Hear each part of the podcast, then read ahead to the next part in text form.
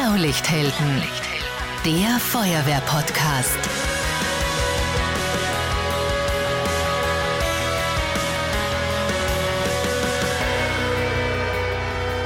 Diese Folge wird präsentiert von der Besucherwelt am Flughafen Wien.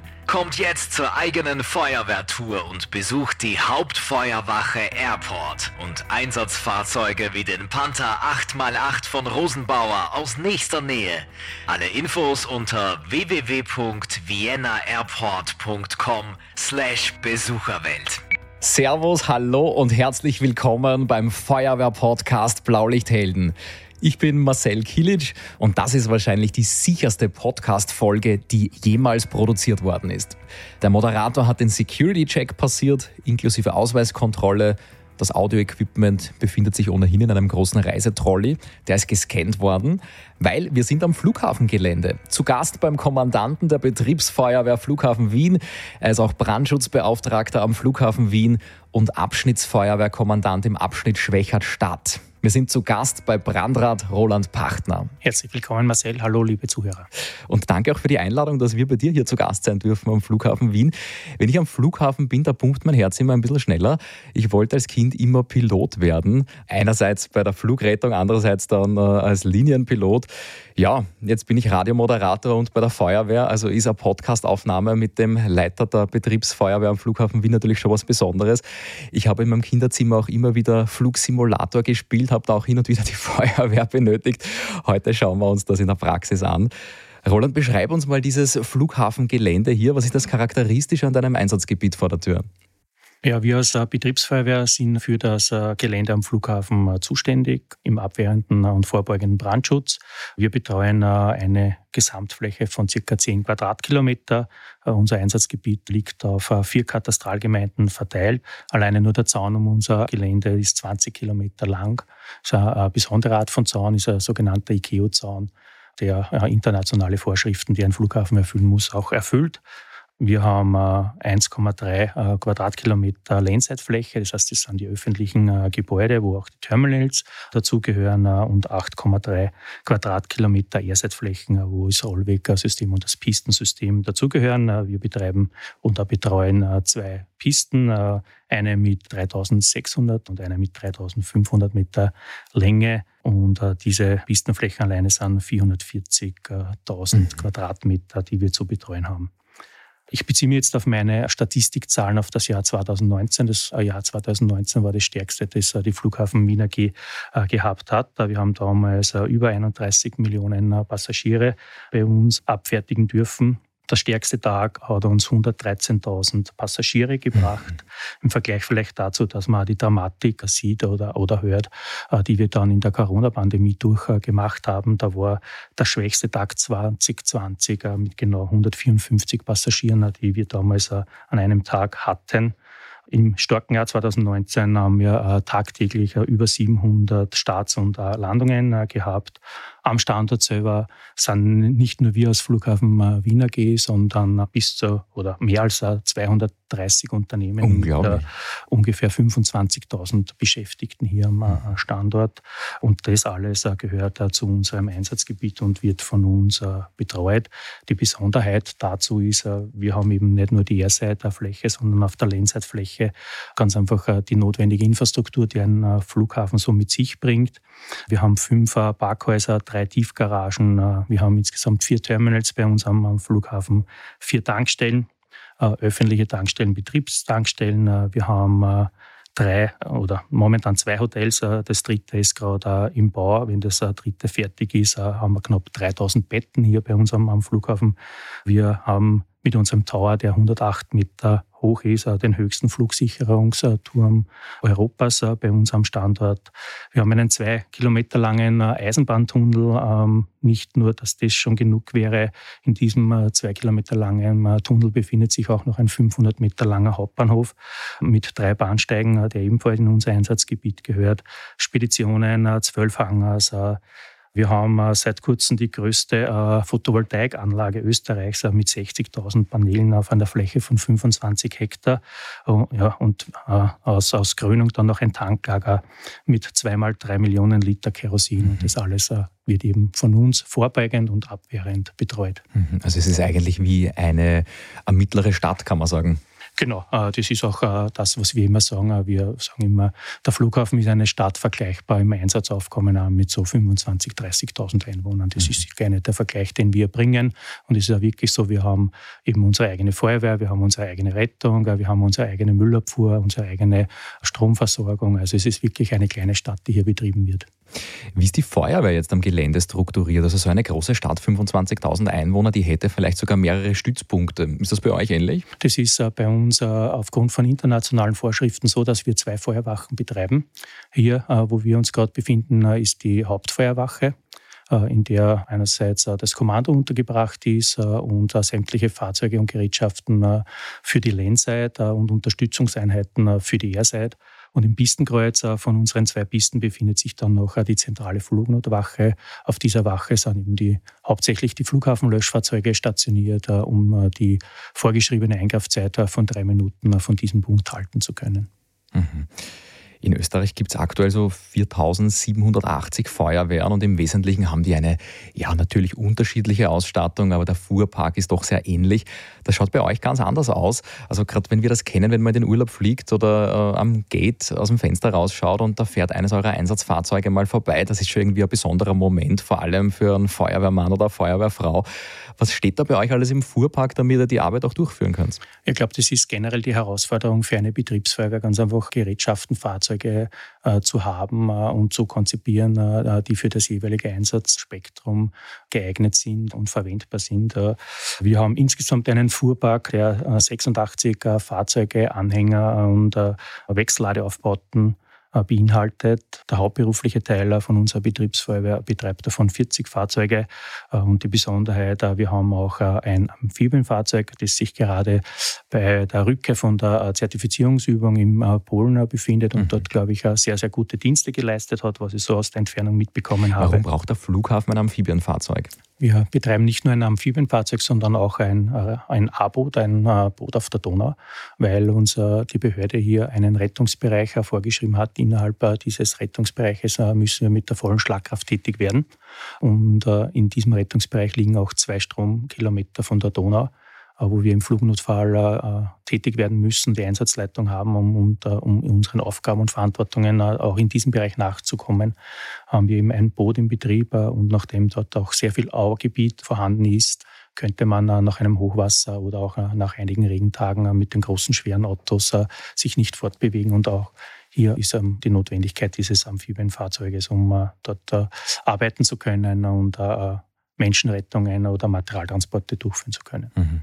Erzähl uns noch was über das Rettungstreppenfahrzeug. Wie schaut das aus? Ich glaube, das habe ich bei meinem letzten Flug vorbeizischen gesehen. Das Rettungstreppenfahrzeug haben wir in unserem Fuhrpark äh, aufgenommen, als klar war, dass auch bei uns in Wien der A380 landen wird, weil äh, die Problematik ist, dass mit den vorhandenen äh, Passagiertreppen äh, das Upperdeck vom A380 nicht erreicht werden kann. Äh, und um hier auch im Notfall evakuieren zu können, wurde dann seitens der Flughafen Wien dieses Fahrzeug angekauft, um einerseits einen Zugang für die Feuerwehr im Upperdeck zu ermöglichen, beziehungsweise eine Evakuierung auch aus dem Upperdeck machen zu können. Und die Haupttätigkeit, und das ist, glaube ich, das, wo man das Rettungstreppenfahrzeug das öfteren sieht, ist bei medizinischen Notfällen auf Flugzeugen äh, wird äh, dieses Rettungstreppenfahrzeug immer mitalarmiert, dass falls aus äh, irgendeinem Grund eine Passagiertreppe nicht zeitnahe angedockt werden kann, würden wir unser Rettungstreppenfahrzeug für diese Aufgabe verwenden. Mhm. Das heißt, da fährt man hin, zieht die Handbremse an und dann geht schon los. Sozusagen, ja. Ähm, das ist ein Fahrzeug, äh, das mit sehr viel Technik und Computertechnologie ausgestattet ist. Äh, je nach Flugzeugtyp kann der Fahrer eingeben, welcher Flugzeugtyp welches äh, Tor und die Rettungstreppe fährt automatisch bis auf wenige Zentimeter auf genau diese Höhe und der Fahrer muss dann die letzten Zentimeter zum Flugzeug noch händisch abarbeiten. Mhm. Das markanteste Fahrzeug in eurem Fuhrpark ist wahrscheinlich das Flughafenlöschfahrzeug Panther umgangssprachlich als äh, Produktname. Da sind ganz viele Fragen gekommen. Ähm, erzähl uns da mehr Details. Da möchte zum Beispiel wissen, der Jürgen von der Freiwilligen Feuerwehr Margareten am Moos, wie viele Flughafenlöschfahrzeuge habt ihr jetzt nochmal? Der Moritz fragt, wie viel PS hat so ein Fahrzeug? Wie schnell kann das fahren? Wie viel Liter Wasser habt ihr damit? Mit welcher Besatzung fährt man da aus? Wie viele Sitzplätze gibt es?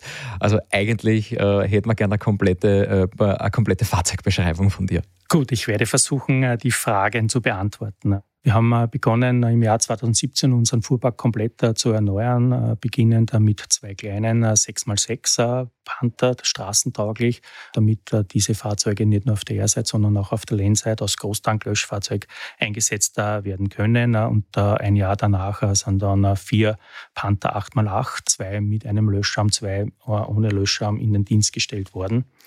Die großen äh, Panther äh, werden betrieben von äh, zwei Volvo Penta-Motoren mit jeweils 700 PS, das heißt 1400 PS, stehen hier zur Verfügung.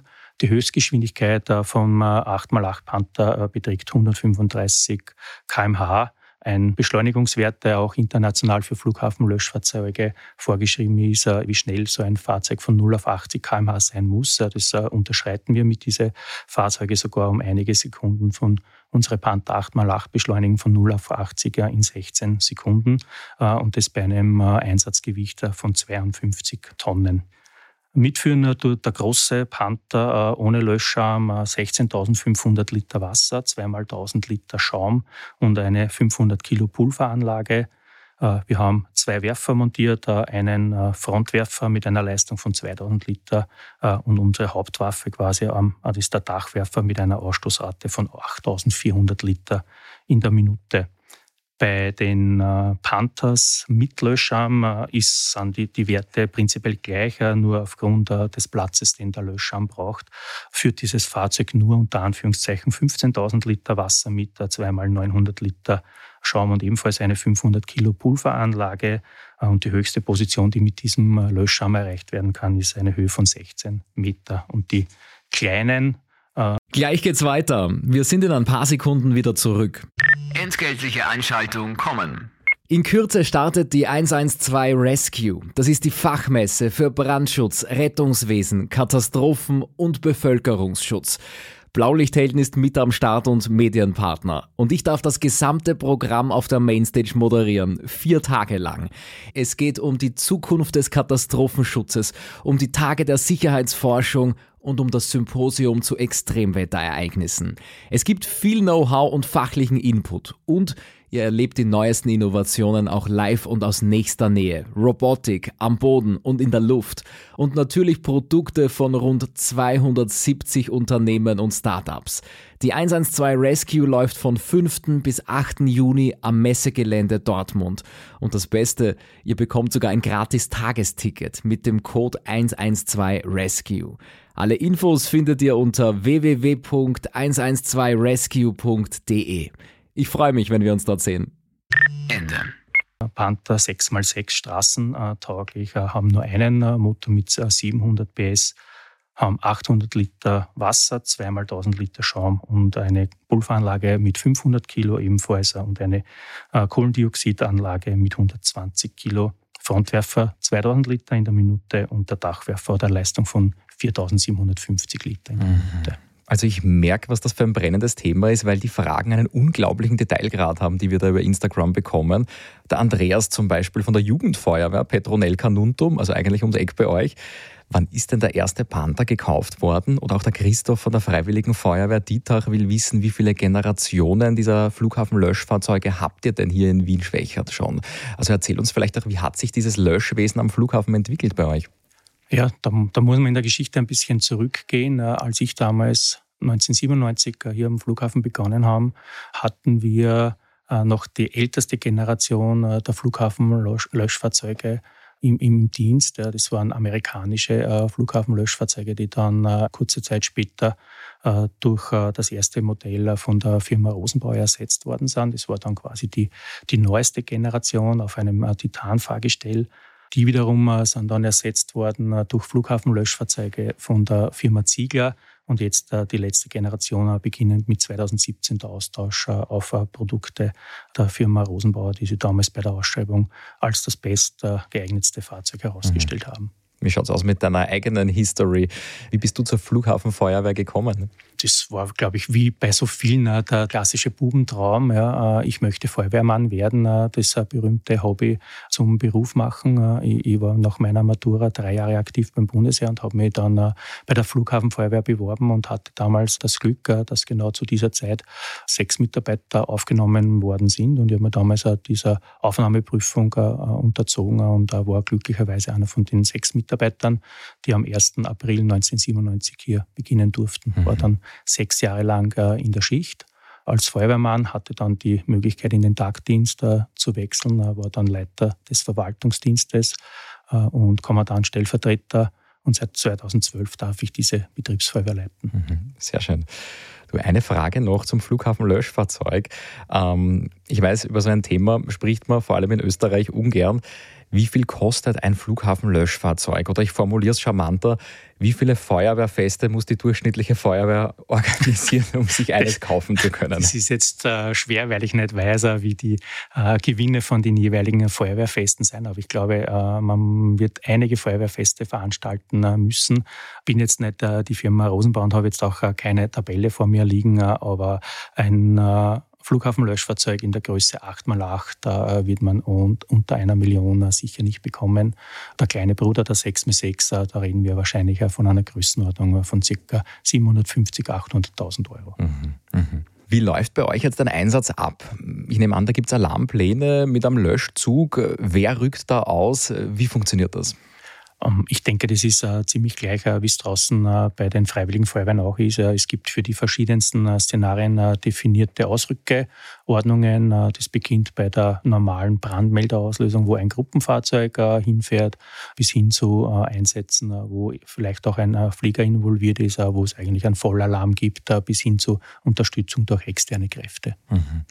Bevor wir über die wirklich spannenden Einsätze aus, aus meiner Sicht sprechen, also alles, was die Luftfahrt direkt angeht. Wie viele Einsätze habt ihr da im Haus oder im Haus am ganzen Gelände und was sind die meisten Einsätze, die bei euch anfallen? Also das stärkste Jahr in der Geschichte war immer 2019. Es hat sich auch in unseren Einsatzzahlen wieder gespiegelt. Wir hatten auf der Feuerwehrseite 2350 Einsätze, davon 1240 technische Einsätze, 387 äh, Schadstoffeinsätze und 723 Brandeinsätze und ein Großteil von diesen Brandeinsätzen, nämlich 596 äh, sind Brandmelderauslösungen. Mhm. Das hängt vielleicht auch damit zusammen, äh, dass wir hier bei uns am, Flughafen die größte Brandmeldeanlage Österreichs betreiben mit ca. 100.000 Einzelmeldern auf zwei Brandmeldeanlagen verteilt, 80.000 bei uns selber auf der Anlage des Flughafens und 25.000 circa auf der Anlage der, der Firma Auer. Mhm. Wie funktioniert das, wenn da ein Brandmelder anschlägt? habt ihr da auch eine Mappe mit einem Lageplan, den ihr dann suchen geht oder kennen Sie eure üblichen verdächtigen Kandidaten Wir haben beides. Wir sind da äh, zum Glück auch äh, sehr gut äh, elektronisch ausgestattet. Prinzipiell gibt es einen Ausdruck aus, einem, aus dem Brandmeldesystem, wo wir selber die, die Texte und die Zugänge pflegen und, und warten, sodass äh, auch äh, für unsere Mitarbeiter, für unsere Einsatzleiter klar ist, äh, wie ist der Zugang, welche Gefahren sind vielleicht genau in diesem Bereich, wo der Brandbilder ausgelöst hat.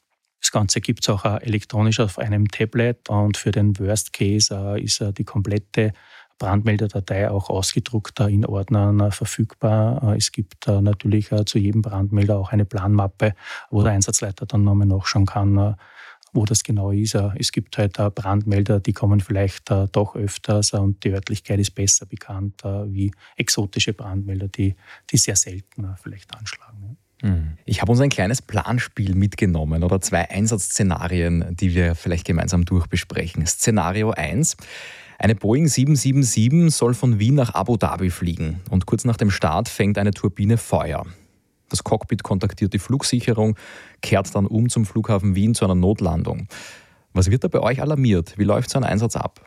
Also, ich glaube, das Wichtigste ist einmal, da, da handelt es sich nicht um eine Notlandung, sondern der Flieger hat, in dem Fall nehmen wir eben an, ein Problem mit dem Triebwerk. Vermutlich wird er die Löschanlage aktivieren. Als Triebwerk wird er deaktiviert, was jetzt noch immer nicht das große Problem für das Flugzeug ist, weil es eben mehrere Triebwerke hat und somit ist das Flugzeug normal flugfähig. Aber natürlich die Sicherheit gerade in der Fliegerei ist er sehr, sehr hoch. Der Pilot wird, so wie du richtig sagst, mit dem Tower Kontakt aufnehmen und wird um eine Rücklandung äh, vielleicht auch mit höherer Priorität ansuchen. Der Tower äh, gibt diese Information an unsere Betriebsleitung weiter und die Betriebsleitung äh, löst entweder, wenn der Flieger noch länger äh, braucht, als Voralarmstufe einen sogenannten Bereitschaftsalarm aus. Äh, der Bereitschaftsalarm äh, bewirkt bei uns, dass sämtliche Feuerwehrkräfte am Standort alarmiert werden. Auch äh, die Einheiten, die sich gerade am Gelände befinden oder auch im Übungsgelände vielleicht tätig sind, plus äh, einmal die, die kleinste Stufe unseres externen Alarmplanes, äh, wo wir eine Bereitschaft der, der Berufsfeuerwehr Wien dazu alarmieren und äh, externe Rettungskräfte, das Ganze vorbeugend. Das wird dann, wenn der Flieger im Landeanflug ist, äh, erhöht auf den sogenannten Aufstellungsalarm die gleiche Vorgehensweise wie beim Bereitschaftsalarm, nur mit dem Unterschied, dass wir nicht äh, auf der Wache stehen bleiben, sondern mit unseren Fahrzeugen in das Pistensystem äh, verlegen, um im Worst-Case-Fall äh, die Eingreifzeit noch einmal zu minimieren. Mhm. Und wenn das Flugzeug dann am Boden ist und vielleicht doch noch ein Brandherd vorhanden wäre. Also wir kennen das aus Filmen oder äh, jeder hat schon mal auf Social Media ein Video geschickt bekommen, wo ein Flugzeug mit einer äh, ja mit einem mit einem Feuerschein irgendwo landet. Was bedeutet das für euch dann in der Einsatzarbeit? Wie fahrt ihr dazu? Wie schaut so ein Löschangriff aus? Hm, Gibt es eine sogenannte Standardaufstellung, äh, wo jedes Fahrzeug äh, weiß, äh, wo sie sich zu platzieren haben. Die Flughafenlöschfahrzeuge haben prinzipiell die Aufgabe, eben die Brandbekämpfung durchzuführen, beziehungsweise die Beflammung der Außenhaut zu, zu verhindern, sprich zu schützen. Die Kräfte der, der Landside bzw. die Kräfte des kleinen Flughafenlöschfahrzeugs haben die Aufgabe, Handrohre vorzunehmen äh, zur Unterstützung einerseits äh, der Brandbekämpfung, äh, beziehungsweise dann in das Flugzeug hineinzugehen, um Kontakt aufzunehmen mit der Crew, beziehungsweise bei einer möglichen Evakuierung zu unterstützen und zu helfen. Mhm. Die Evakuierung und der Löschangriff, passiert das parallel oder ist das abhängig vom Szenario? Die Evakuierung ordnet prinzipiell der Pilot an, wenn der Pilot der Meinung ist, dass er an Ort und Stelle evakuieren möchte, äh, dann äh, tut er das auch, äh, gibt es natürlich dem Tower bekannt und während der Evakuierung findet zeitgleich, wenn es wirklich ein Brandereignis wäre, die Löscharbeiten finden da statt. Äh, es ist aber so, dass äh, die Crew nur äh, die Notausgänge von der Seite öffnet, die nicht auf der Brandseite sind, weil sonst da würde man ja die Leute in, in das Feuer hinein evakuieren. Das heißt, die Seite, die nicht von dem Ereignis betroffen ist, werden die Notausgänge geöffnet, die Notrutschen aktiviert und wir unterstützen als Feuerwehr bei der Evakuierung. Der Letzte, der das Flugzeug verlassen sollte, ist der Pilot. Mit dem würden wir Kontakt aufnehmen äh, wenn es ihm möglich ist, macht er nur mal einen Check, ob wirklich alle heraus sind. Die Information kriegen wir. Entweder er sagt, es ist gecheckt, ich habe niemanden mehr gesehen, aber er sagt, ich habe nicht mehr checken können. Äh, nichtsdestotrotz, äh, wir würden auf jeden Fall den Flieger sowieso betreten und nochmal eine Kontrolle machen, ob wirklich alle Leute den Flieger verlassen haben. Mhm dieses Hollywood-Szenario, dass ein Schaumteppich auf der Landebahn, auf der Piste aufgebreitet wird, in den ein Flugzeug hineinlandet. Ist das was, was es in der Praxis gibt oder ist das eben ein, eine Hollywood-Idee? Es ist keine Hollywood-Idee, äh, es ist äh, bei uns äh, in Österreich keine gängige Praxis und ich glaube, dass im deutschsprachigen Raum von, von diesen Schaumteppichen Abstand genommen wurde. Die letzte Feuerwehr, die Ausstattung hatte, weiß ich aber nicht, ob die noch in Betrieb ist, war damals der Flughafen Frankfurt. Die Herausforderung ist, so wie ich gesagt habe, die, die Piste ist dreieinhalb Kilometer lang. Und jeder kann sich jetzt selber ausrechnen, äh, zumindest jeder, der SFLer Gold gemacht hat, müsste sich das jetzt ausrechnen können, wenn ich nur 10 cm Schaum äh, auf eine 60 äh, Meter breite Piste, dreieinhalb Kilometer lang aufbringen möchte, wie viel Schaummittel mhm. das ich brauche und was das auch für Zeitfaktor wäre. Deswegen ist es unrealistisch, eine komplette Piste einzuschäumen. Jetzt könnte man hergehen und kann sagen, ja, ich versuche einen Bereich einzuschäumen. Es ist auch die Frage, ob das dafür steht, der trifft der Pilot dann genau diesen Bereich Bereich. Äh, deswegen äh, ist man von äh, diesem Szenario Schaumteppich legen eigentlich weggekommen, sondern würde eventuell alternativer, wenn das Szenario, man legt man überhaupt oder wann man sollte man einen Schaumteppich legen laut den Filmen.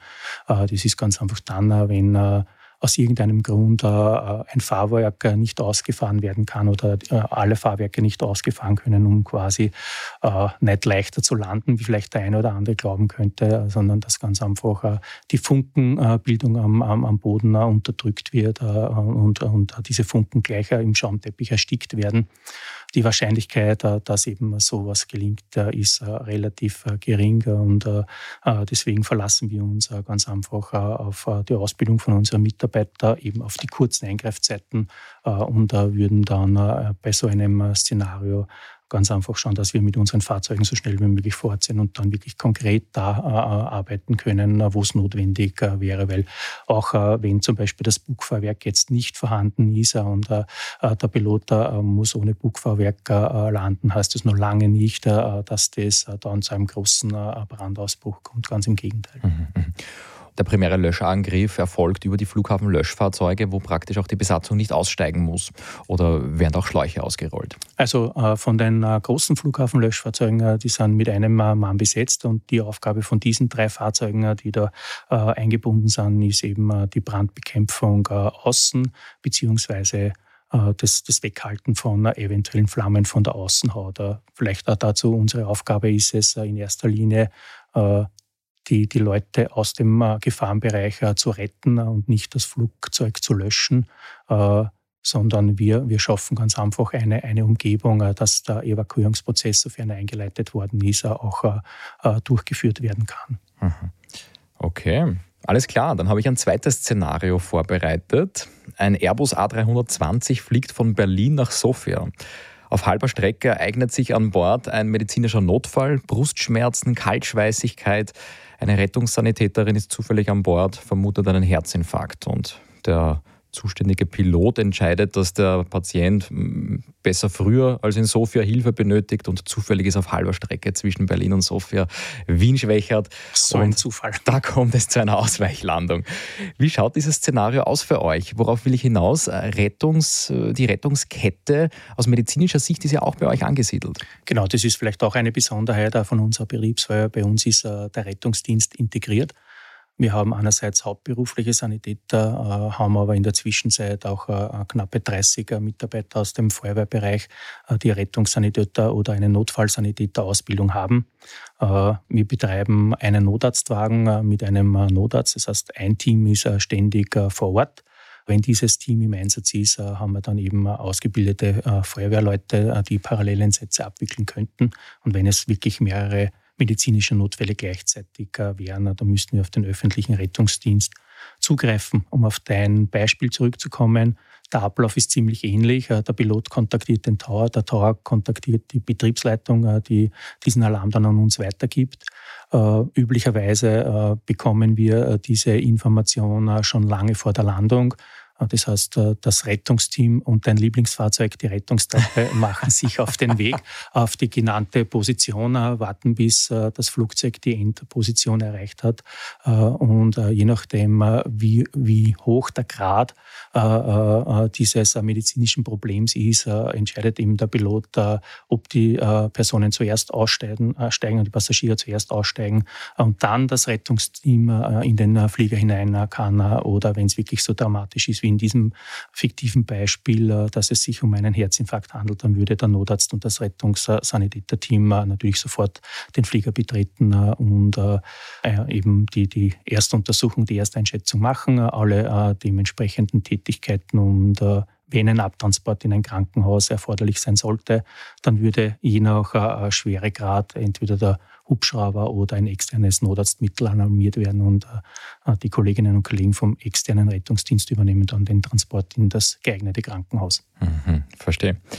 Gibt es bei euch sowas wie eine Brandsicherheitswache oder eine Begleitung von Starts und Landungen, wenn zum Beispiel Schadstoffe, gefährliche Güter transportiert werden? Es äh, gibt äh, manchmal noch äh, auf Anforderung der Fluglinie äh, Brandschutz bei Betankung. Äh, das ist aber eher selten der Fall, weil ganz einfach auch dieser Bereich sehr, sehr sicher ist. Wir werden von Fluglinien informiert, wenn auf einer Position eine Betankung stattfindet mit Passagieren an Bord. Das heißt, während dem Bedankungsvorgang schon das Flugzeug betreten, einfach als vorbeugende Maßnahme, falls auf dieser Position wirklich dann irgendwas passieren sollte, dann wissen wir schon bei der Alarmierung und bei der Anfahrt, dass auf der Position getankt wird.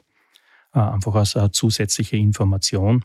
Äh, bezüglich der Schadstoffe ist es so, dass da jetzt keine eigene äh, Begleitung oder so äh, stattfindet und aus meiner Sicht auch nicht notwendig ist. Es wird in der Luftfahrt natürlich alles Mögliche transportiert, aber aus Sicherheitsgründen dürfen gewisse Dinge auch nicht gleichzeitig transportiert werden und gerade in der Luftfahrt dürfen Schadstoffe nur in sehr geringen Mengen transportiert werden. Wir haben natürlich auch Schadstoffeinsätze. Es gibt immer wieder undichte Behälter beziehungsweise eine, eine eine Fehleinschätzung auch äh, von äh, den Kollegen vor Ort. Äh, wenn ein, ein, ein Karton zum Beispiel nass wird, ja, dann schaut es natürlich so aus, als wenn ein Schadstoff ausgetreten wäre. Aber nach äh, Untersuchung durch unsere Fachkräfte vor Ort stellt sich dann meistens heraus, dass es einfach nur ein nass gewordener Karton ist und kein Schadstoff ausgetreten ist. Mhm, mhm. okay. Gibt es besondere Einsätze, an die du dich erinnern kannst? Äh, ja, ich glaube, auf diese Frage werden dir alle Kollegen, die damals schon äh, bei uns waren, äh, als Antwort geben. Die Crashlandung der Hapag-Lloyd am 12. Juli 2000 hier bei uns in Wien. Es war ein Airbus, der von Greta nach Hannover fliegen hätte sollen und das Fahrwerk konnte sich oder konnte er nicht mehr ganz einfahren und der Pilot hat sie entschlossen, äh, nicht äh, in Greta äh, zurückzulanden, sondern nach Deutschland zu fliegen, wollte eigentlich dann nach München.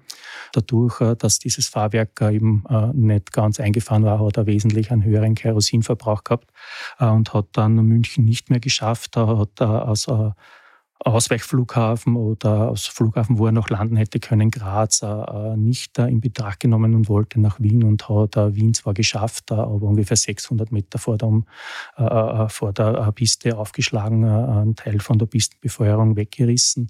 Es hat ihm auch ein Fahrwerk weggerissen und das Wunder damals war, Brennen hat nichts können. Äh, der Flieger war wirklich äh, komplett leer.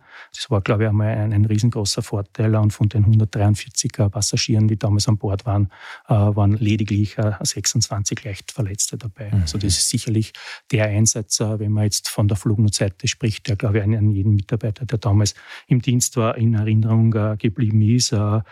Dann gibt es vielleicht so die eine oder andere lustige Episode wir haben äh, bei uns äh, im Winterdienst äh, Enteisungsfahrzeuge, kleine Enteisungsfahrzeuge gehabt. Die haben Pony geheißen. Und da ist die Feuerwehr, da hat es einen Unfall auf einer Position gegeben, wo eines dieser Fahrzeuge umgestürzt ist, Gott sei Dank ohne Verletzten.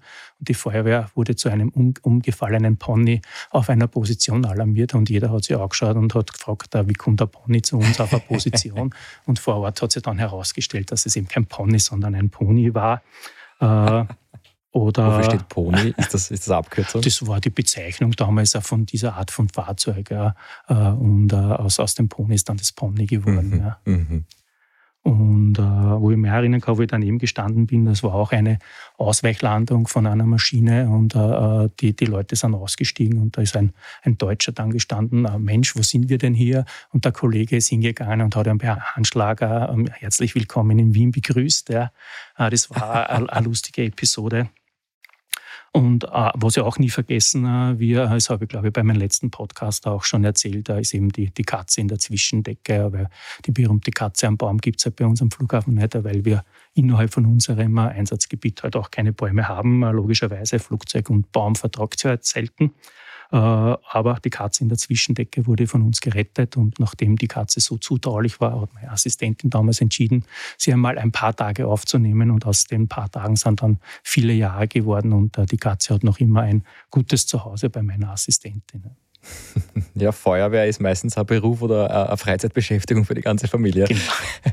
Aber diese Katze, hat man dann eruieren können, woher die kommt? Also ist die einfach irgendwo ausgebüxt? Es kann vielleicht sein, dass sie ausgesetzt worden ist, äh, äh, bevor jemand fortgeflogen ist, oder sie hat sie vielleicht wirklich aus der Nachbarschaft äh, verirrt. Es ist dann schwer nachzuvollziehen. Sie war nicht äh, gechippt. Also, aber sie war sehr, sehr zutraulich. Also es war definitiv keine Wildkatze, äh, die wir teilweise auch bei uns am äh, Gelände vorfinden. Also keine Wildkatzen, sondern einfach Hauskatzen, die halt wild aufwachsen. Aber das war definitiv eine, eine zutrauliche Hauskatze. Also mhm. Also ist entweder jemanden äh, abhanden gekommen, aber es hat auch nach Nachfragen äh, keinen gegeben, äh, der nach dieser Katze gefragt hat. Und der Weg wäre eben gewesen ins Tierschutzhaus und da hat sie meine Assistentin damals erbarmt und hat diese Katze eben mit nach Hause genommen. Und Reptilienrettungen, wie wir das bei der Feuerwehr auch kennen, vielleicht ja, geschmuggelte Bohr oder Tarantel, war sowas mal ein Thema? Ähm, bei uns weniger. Bei äh, den äh, Kollegen vom Zoll kommt es sicherlich äh, äh das eine oder andere Mal vor, aber solange mhm. das eben in irgendwelchen Verpackungen oder so drinnen ist, ist das äh, kein äh, Einsatzszenario für uns. ich kann mich nur an einen Einsatz erinnern. Da sind wir zu einem Luftfahrzeug alarmiert worden, wo ein Passagier behauptet hat, dass er in der Zwischenverkleidung im Fenster eine Schlange gesehen hat. Und das Flugzeug wurde dann intensivst durchsucht von Technikern, alle möglichen Deckeln und Verkleidungen aufgemacht. Es wurde aber keine Schlange gefunden. Mhm. Der wollte wahrscheinlich eine Kompensation für die Flugverspätung. Kann natürlich auch sein, oder er wollte schnell vom Flieger oder was auch immer. Ja. Du hast vorher schon kurz angeteased, äh, in deiner letzten Podcast-Folge hast du von der Katze schon erzählt. Das war die Folge 34, wenn die jemand nachhören möchte. Da geht es um einen großen Brandeinsatz in Schwächert, allerdings im Stadtgebiet, wo ihr mit eurem Flughafenlöschfahrzeug zur Unterstützung auch alarmiert worden seid. Wie oft kommt denn das generell vor, dass ihr auf Einsätze außerhalb vom Flughafengelände ausrückt?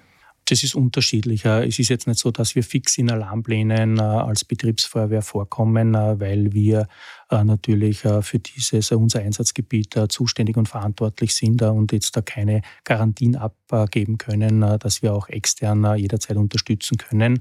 Aber üblicherweise, wenn unsere Fahrzeuge alle einsatzbereit sind und die Mannschaftsstärke vorhanden ist, helfen wir natürlich auf Anforderung sehr, sehr gerne. Und ich würde jetzt aus dem Bauch aus so sagen, das wird so 15, 15 Mal im Jahr vorkommen dieser Brand in Schwächert da war eben etwas ganz Besonderes. Da haben wir mit diesem Flughafenlöschfahrzeug aus Wasserpuffer unterstützt. Ähm, auch äh, heuer ein großer Strohtristenbrand, wo wir unsere Nachbarfeuerwehr die Feuerwehrmannswörter unterstützt haben, ebenfalls mit einem Flughafenlöschfahrzeug, weil einfach der Vorteil von diesen Fahrzeugen ist, dass du innerhalb von kürzester Zeit wirklich sehr, sehr viel äh, Wasser zur Verfügung hast äh, und in dem Fall auch noch den Löschhammer, wo du einfach an Stellen hinkommst, äh, wo du jetzt mit einem Handrohr nicht so leicht hinkommen würdest. Also ein Premium-Großtanklöschfahrzeug. Genau. Oder ein mobiler Hydrant. Ja. Ähm, du hast vorhin auch kurz erwähnt, in manchen Fällen wird auch die Berufsfeuerwehr Wien dazu alarmiert, wenn jetzt ein großes Ereignis passiert, das hoffentlich nie eintrifft, kommen da dann auch freiwillige Feuerwehren oder habt ihr da gemeinsame Übungen, wo umliegende Feuerwehren bei euch am Gelände äh, eine Unterabschnittsübung zum Beispiel haben? Unser Alarmplan äh, sieht auf der Feuerwehrseite vier Alarmstufen vor. Die Stufe 1 und 2 sind eben die Stufen, äh, wo wir mit der Berufsfeuerwehr Wien zusammenarbeiten, wobei die Aufgabe von der Berufsfeuerwehr Wien da in erster Linie ist, äh, den Flughafenbetrieb zu übernehmen.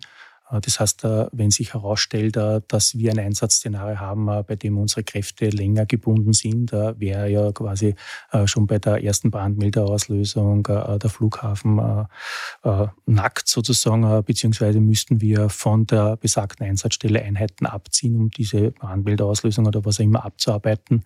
Und da haben wir dann eben die Kollegen der Berufsfeuerwehr, die unsere Wache hier besetzen. Und solange wir im Einsatz sind, übernehmen die quasi äh, natürlich mit Unterstützung von äh, Kollegen von uns den Flughafenbetrieb. Und die Stufe 3 und 4 sind dann die Alarmstufen, wo freiwillige Feuerwehren äh, ins Spiel kommen.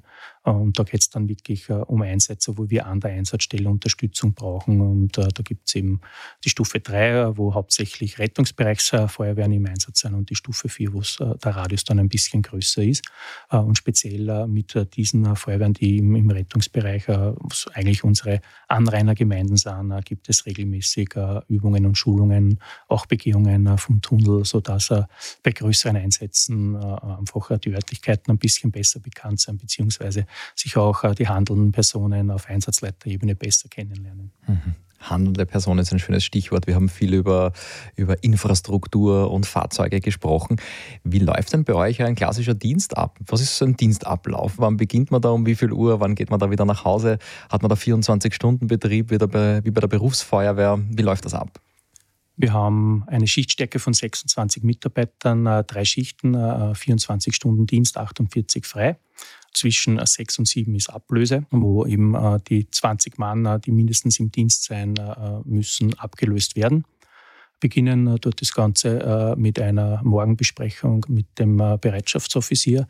Einerseits zur Kontrolle, ob wirklich die eingeteilte Mannschaft vorhanden ist oder ob noch jemand fehlt. Im Anschluss werden die zugeteilten Fahrzeuge von der Mannschaft übernommen kontrolliert, das Gewand je nach Erfordernissen und Bedürfnissen beim Fahrzeug deponiert, Atemschutzgeräte gecheckt und überprüft. Danach ist eine kurze Frühstückspause, eine Abstimmung mit dem Stab, mit dem Tagdienst, wo aus den Referaten nochmal Arbeitsaufträge für die Dienstgruppe kommen. Äh, und der Bereitschaftsoffizier macht dann äh, äh, nach dieser Abstimmung noch eine Besprechung von, mit seiner Dienstgruppe und teilt dann den restlichen Tag ein. Und dann geht es los mit Begehungen. Wir sind eben, eben der Haupt, die Hauptaufgabe einer Betriebsfeuerwehr ist für den vorbeugenden Brandschutz zuständig. Jeder Platz am Flughafen wird vier, vierjährlich, also viermal im Jahr begangen. Äh, kontrolliert, äh, ob äh, die ganzen Vorschriften eingehalten werden, ob die Fluchtwege alle frei zugänglich sind. Wir sind selber zuständig für die Feuerlöscherüberprüfung. Wir haben 7300 tragbare Feuerlöscher bei uns am Standort, die von uns selber überprüft und kontrolliert werden. Ähm, und äh, zwischendurch dann natürlich immer die diversesten Einsätze. Die kommen äh, um 12 Uhr ist dann äh, die wohlverdiente Mittagspause. Äh, nach der Mittagspause äh, wiederum äh, Tätigkeiten um 16 Uhr findet dann die Tagesschulung statt. Das heißt, jeden Dienst gibt es auch irgendeine Schulungseinheit, die von der Dienstgruppe durchgeführt werden muss. Und ab 17 Uhr ist dann Bereitschaftszeit, wo wirklich reine Einsatzbereitschaft herrscht. Und um 22 Uhr ist dann Nachtruhe. Mhm. Das heißt, ihr habt da auch klassische Ruheräume ja, im Haus? genau. Ja, es würde im 24-Stunden-Dienst ja nicht anders gehen. Man kann mhm. von keinem Mitarbeiter verlangen, dass er 24 Stunden äh, arbeitet und Leistung erbringt. Und äh, deswegen sind hier äh, auf der Feuerwache 1 äh, ist ja die Infrastruktur geschaffen worden, äh, damit die Mitarbeiter im 24-Stunden-Dienst ihre Rückzugsmöglichkeiten und ihre Erholungsmöglichkeiten haben. Mhm. Jetzt möchten natürlich einige vielleicht in dein Team kommen. Du hast erzählt, es war dein Traumjob. Viele, die hier zuhören, sehen das vielleicht auch als ihren Traumjob. Zu Recht. Der Sebastian von der Freiwilligen Feuerwehr Steiner Brückel möchte zum Beispiel wissen, welche Aufnahmekriterien habt ihr? Wie schaut die Ausbildung aus? Oder der Raphael von der Freiwilligen Feuerwehr Vöcklermarkt möchte wissen, wie oft nehmt ihr überhaupt neue Mitarbeiter auf? Und gibt es da Eignungstests wie bei der Berufsfeuerwehr zum Beispiel? Aufnehmen tun wir Mitarbeiter immer dann, äh, wenn wir äh, Abgänge äh, durch Pensionierungen oder durch andere Gründe haben oder in den seltensten Fällen, wann eine Aufstockung notwendig ist, was eventuell in, in ein paar Jahren erforderlich sein könnte, weil wieder ein paar große Bauprojekte anstehen und der Flughafen weiter wachsen wird. Wir haben äh, genauso äh, wie die Berufsfeuerwehr einen, Auf, einen Aufnahmetest, äh, der einerseits aus einem schriftlichen Test besteht, wo es um Allgemeinwissen geht, dann natürlich einen schriftlichen Test, wo es um Feuerwehrfachwissen geht. Als Voraussetzung haben wir definiert aktive Mitgliedschaft bei einer Freiwilligen Feuerwehr, mindestens abgeschlossene Gruppenkommandantenausbildung, C-Führerschein und körperliche Eignung, die dann hier bei einem Sporttest einerseits äh, überprüft wird und dann auch von unserem Betriebsarzt da bei einem Belastungs-EKG ebenfalls kontrolliert wird. Mhm. Okay. Ihr habt auch in-house ein Trainingsgelände. Wir haben äh, außerhalb vom Flughafen ein eigenes äh, Übungsgelände, das von uns äh, betrieben wird auf das wir sehr, sehr stolz sind, äh, weil wir dort äh, wirklich äh, sehr, sehr gute Dinge simulieren können, von Bunkeranlagen, wo man Wohnraumbrände nachstellen kann, bis hin zu einer Rauchdurchzündungs- und Wärmegewöhnungsanlage, wo unsere Mitarbeiter zweimal im Jahr sowieso auch, auch trainieren müssen. Aber aufgrund von dieser tollen Infrastruktur üben wir nicht nur selber in diesem Übungsgelände, äh, sondern äh, haben hier gute Partnerschaften mit Berufsfeuerwehren, äh, mit den Flughafenfeuerwehren von Österreich sowieso, aber auch ähm, mit slowakischen Flughafenfeuerwehren, mit Flughafenfeuerwehren aus der Schweiz und auch viele Freiwillige, die zu uns ins Übungsgelände kommen, um hier ihre Ausbildungseinheiten absolvieren zu können. Mhm. Wenn sich das jetzt jemand anschauen möchte, euer Flughafengelände, aber auch die Flughafenfeuerwehr, vielleicht ja, bei einem Feuerwehrausflug einmal im Sommer oder auch privat.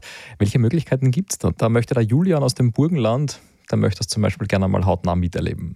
Die Flughafen Wien AG betreibt einen sogenannten äh, Besucherdienst, die Besucherwelt, über äh, die generell eine Flughafentour äh, gebucht werden kann. Und diese Besucherwelt bietet auch Touren an mit einer Feuerwehrbesichtigung. Das heißt, das kann man extra dazu buchen.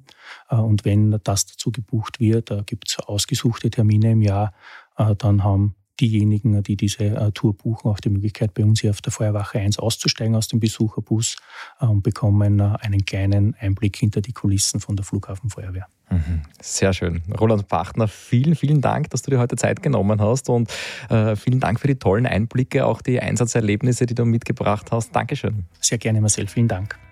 Vielen Dank auch an euch fürs Zuhören. Ich hoffe, für euch war die Folge genauso spannend wie für mich. Und ich bin mir sicher, wenn wir alle in Zukunft irgendwann irgendwo auf dieser Welt auf einem Flughafen sind, dann sehen wir dieses Flughafengelände mit Sicherheit mit ganz anderen Augen. Wenn ihr jemanden kennt, der sich für das Thema Flughafen, Flugzeuge und Feuerwehr interessiert, dann teilt die Folge ganz einfach. Einfach auf das Teilen-Icon klicken und zum Beispiel per WhatsApp verschicken. Ich freue mich auf euch. Bis zum nächsten Mal beim Feuerwehr-Podcast Blaulichthelden. Ciao, Servus und gut Wehr.